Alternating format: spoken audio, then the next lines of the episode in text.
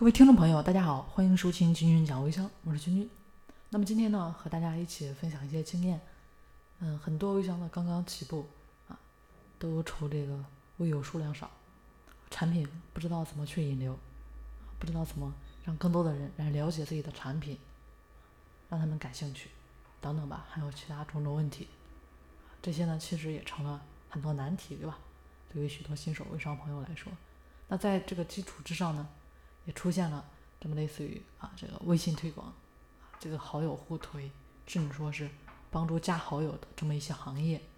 那正所谓说的这个哪里有需求，哪里就有供给，这也就是商业产生的原因了。那相信大家很多人或多或少呢也遇到过，或者说亲身经历过被推广的经历。那大家说靠谱吗？啊，给给你们推广的都是些什么人呢？都是些什么目的，对不对？帮你们加到的好友也都是一些什么东西，对不对？什么玩意啊？那是不是僵尸粉？是不是微商互加呢？为什么有人愿意花很多钱去让人推广你，去给你加这个僵尸粉？啊，那自己为什么不愿意去学习推广？就是花点钱，为什么不愿意掌握这个一技之长啊？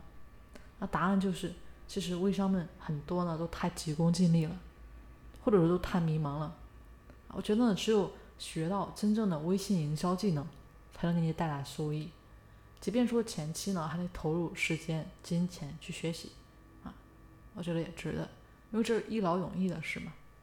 一劳永逸，大家懂吗？那其实呢，怎么让微商拥有更多的精准粉也是关键。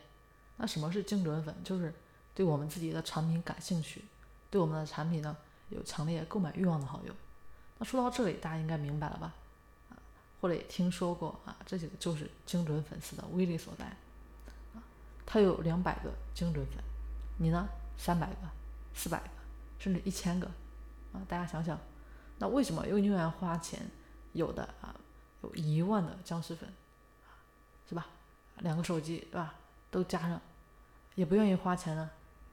可能加起来总共来个五千个精精准粉呢？为什么要让那么多僵尸粉占了我们自己的通讯录？这样微营销能上去吗？那这呢就得大家想办法去找这个精准粉了啊！也还是前面跟大家说的，客户不在于多，在于精啊！我们大家去执行吧，把这个僵尸粉呢，大家都拉黑、删除啊！从现在听到节目的这一刻，拉黑，没有必要不舍得啊！去学习方法，把这个方法学习到了，终身受益，也是自己最大的财富。当然也欢迎啊，微商朋友们前来交流。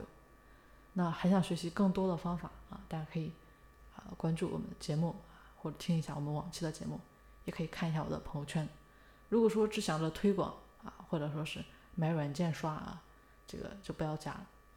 这边呢不做推广啊，也不卖软件啊，只是教大家呢怎么去做这个微信营销啊，教你方法，帮你引流啊，对你感兴趣的客源，这个让他们怎么来成交。